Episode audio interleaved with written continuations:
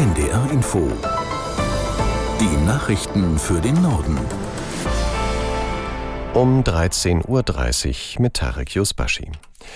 Die Bahn bereitet sich mit einem Notfahrplan auf den heute beginnenden Warnstreik vor. Die Lokführergewerkschaft GDL hat ihre Mitglieder dazu aufgerufen, für 24 Stunden zu streiken. Im Personenverkehr soll es um 22 Uhr losgehen, im Güterverkehr bereits um 18 Uhr. In dieser Zeit ist unter anderem die Zugbindung aufgehoben. Nikolas Lieven aus der NDR Wirtschaftsredaktion erklärt, was das heißt. Wer wegen des Streiks verschieben möchte, kann das Ticket auch noch zu einem späteren Zeitpunkt nutzen. Das heißt, mein Zug muss nicht betroffen sein, aber ich sage einfach, ich tue mir das jetzt heute alles nicht an. Von daher, diese Zugbindung ist aufgehoben. Sofern es geht, kann man natürlich versuchen, jetzt noch vor Beginn dieses Warnstreiks zu fahren, also die Fahrt vorzuziehen. Wer morgen die Fahrt auf dem Zettel hat, kann wie gesagt heute unterwegs sein, sofern es denn auch ähm, funktioniert funktioniert. Achtung an der Stelle, sagt die Bahn auch. Man muss allerdings darauf achten, dass man dann vor Streikbeginn am Zielort ist und ansonsten hängt man irgendwo fest. In Potsdam hat die dritte Runde der Tarifverhandlungen für den öffentlichen Dienst der Länder begonnen. Die Arbeitgeber wollen heute ein Angebot vorlegen. Das hat der Verhandlungsführer der Länder, Hamburgs Finanzsenator Dressel, vor Beginn der Gespräche angekündigt. Wir haben ja auch bereits äh, durchaus Angebote gemacht zu Teilforderungen, auch eine Struktur aufgezeigt, wie äh, insgesamt ein Tarifabschluss auch in Orientierung an den Tarifabschluss für die Kommunen und für den Bund aussehen kann. Und wir werden das heute auch äh, konkretisieren ähm, und äh, sind äh, sehr zuversichtlich, dass es uns gelingen kann, äh, auch jetzt ähm, äh, an diesen Tagen einen Abschluss zu erreichen. Ich glaube, es ist wichtig in diesen Zeiten, dass wir auch zeigen, dass das Staatswesen funktioniert, dass die Tarifautonomie funktioniert wir sind verhandlungsbereit, wir sind kompromissbereit und sind, haben einen Willen zum Abschluss. Der Verhandlungsführer der Länder, Hamburgs Finanzsenator Dressel. Die israelische Armee hat nach eigenen Angaben im Süden des Gazastreifens mehrere Kämpfer der radikal-islamischen Hamas getötet. Ein Sprecher sagte, die Gefechte in der Stadt Khan Yunis gingen unvermindert weiter.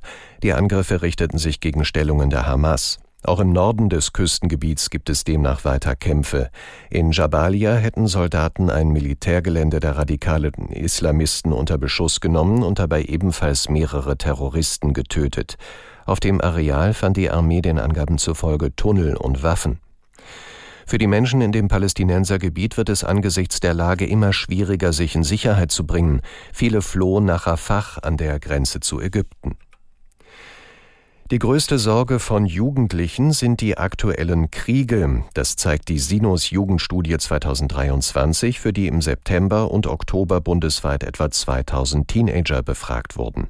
Aus Baden-Baden Anja Braun. Über die Hälfte der befragten 14- bis 17-Jährigen hat große Befürchtungen wegen der Kriege. Das ist die meistverbreitete Angst unter Jugendlichen, wie bereits schon im Vorjahr. Dabei berücksichtigt die Umfrage noch nicht den Krieg zwischen Israel und der Hamas. An zweiter Stelle kommen große Sorgen wegen des Klimawandels und der Umweltverschmutzung. Stark gestiegen sind auch die Befürchtungen um das Artensterben. Dabei machen sich Mädchen deutlich mehr Sorgen als Jungen. Insgesamt aber sind die Teenager wieder etwas optimistischer gestimmt.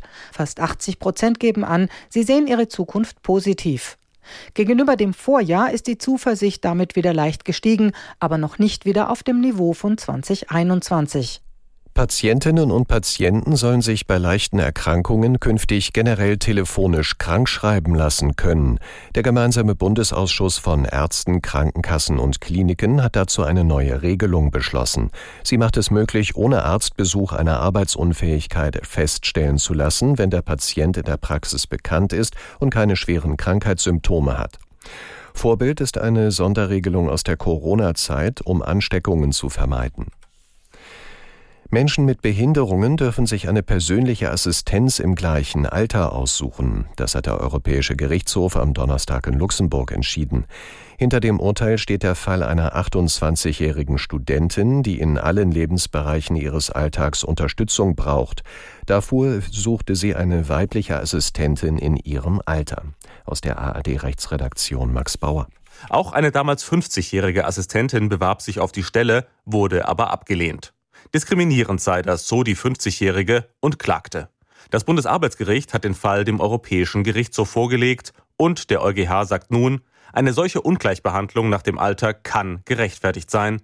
Die Wünsche von Menschen mit Behinderung seien wichtig. Sie müssten entscheiden dürfen, wie, wo und mit wem sie leben. Eine persönliche Assistentin in derselben Altersgruppe wie der behinderte Mensch könne sich leichter in dessen persönliches und soziales Umfeld einfügen.